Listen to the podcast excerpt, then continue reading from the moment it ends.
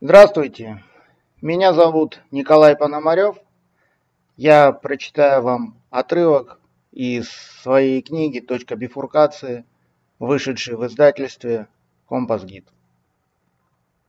В воскресенье, прежде чем пойти ко мне домой, мы сделали круг до аллеи, на которой состоялось наше знакомство. Останавливаясь, рассказывал о тренировках.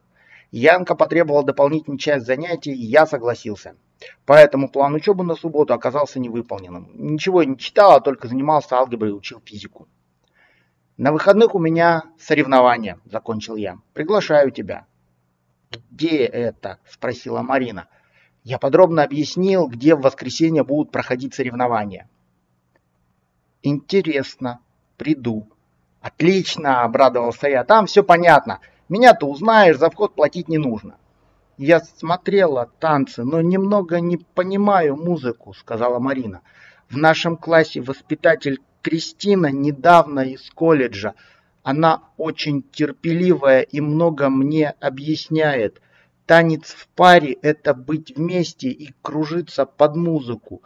Можно танцевать и одному, и совсем без музыки, если она играет у тебя в голове.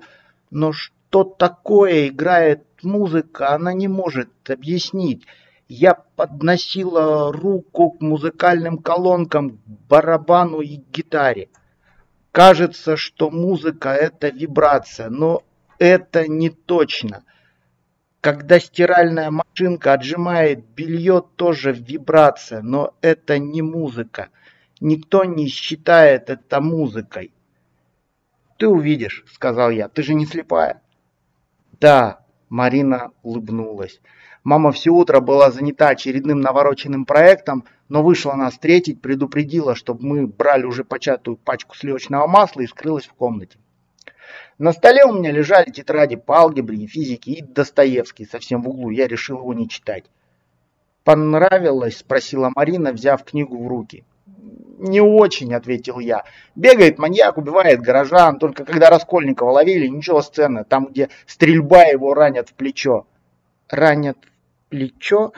Марина посмотрела на меня так, как будто я издевался. «Ну да», — уточнил я. Родион кинул бомбу в Лужину и, убегая, отстреливался, но Порфирий в него стрелял и попал в плечо. Так его поймали. Марина рассмеялась. «Ты смешной». Тут я понял, что Валерка нам троим наврал, чтобы мы всякую ерунду написали в сочинении. Это неожиданный поворот. Обычно Валерка рассказывал все как есть и по делу. Может быть, он и всю алхимию нам придумал в надежде, что мы не проверим. Но ведь эта его шутка легко раскрывалась. Тоже мне педагог. «Что с тобой?» – спросила Марина. «Ты обиделся?»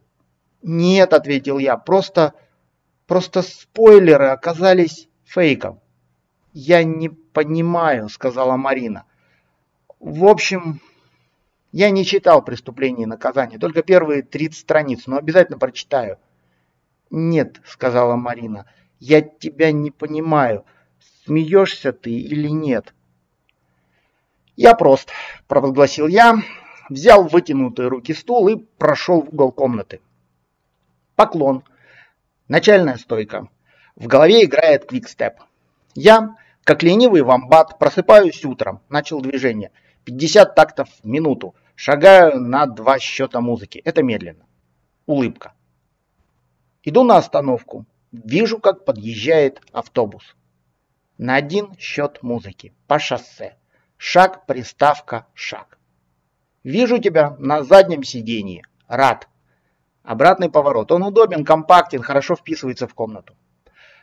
Ты выходишь на остановке газтехкомплект. Замковый шаг вперед до Марины. Целый день проходит без тебя.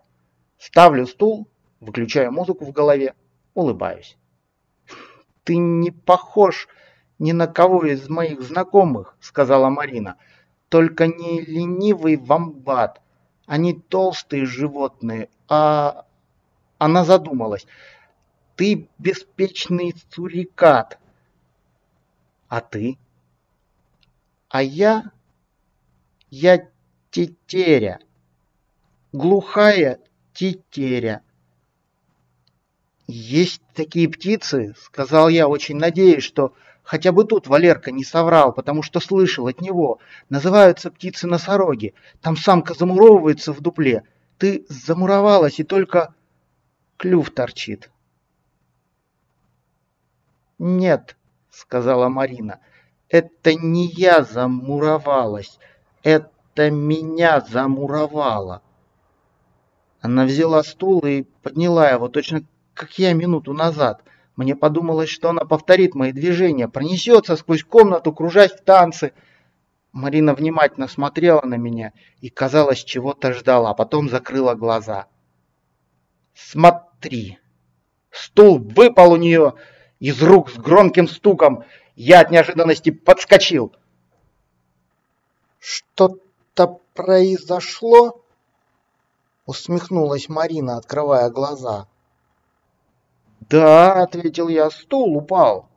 «Стул упал, но ничего не произошло», — пояснила Марина ровным металлическим голосом. «Я не видела, как он падал. Значит, этого не было. Весь мир может взорваться, улететь в черную дыру.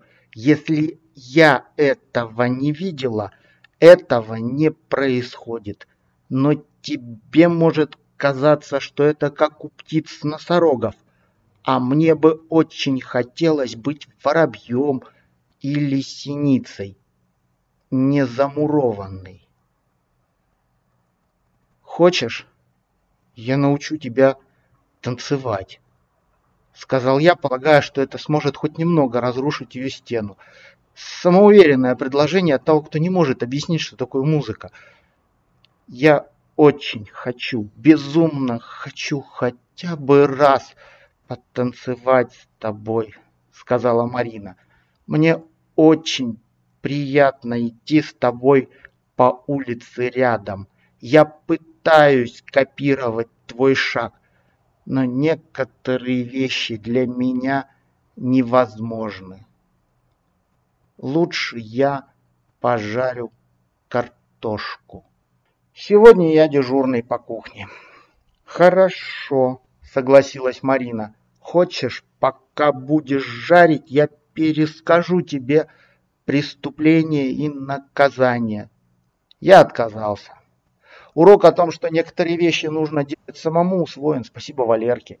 Марина пересказала мне книгу «Убить пересмешника». Она хорошо рассказывает, хотя некоторые фразы, которые Валерка наверняка накидал бы сложных слов, получаются короткими.